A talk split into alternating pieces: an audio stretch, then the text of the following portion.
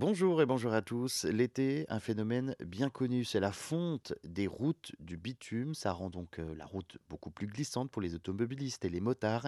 C'est surtout le cas où le passage des véhicules est fréquent dans les carrefours. Le bitume ramollit colle aux roues. Pour lutter contre cela, une technique écologique existe. Asperger la route donc de lait de chaux. Oui, ça fonctionne, ça blanchit surtout la route ou heu, ça ralentit la montée des températures et ça évite ainsi le phénomène de ressuage, de remontée des cols qui rend donc les routes dangereuses. À partir de 60 degrés, les routes risquent de ressuer, c'est-à-dire que de la colle contenue dans les revêtements peuvent ressortir en état liquide et rendre donc la chaussée beaucoup plus glissante. Le lait de chaux va donc venir réfléchir la lumière et donc permettre de ralentir la montée en température. L'inconvénient, c'est que le blanchissement tient jusqu'aux prochaines pluies qui nettoient la route et qui peuvent donc redevenir noires.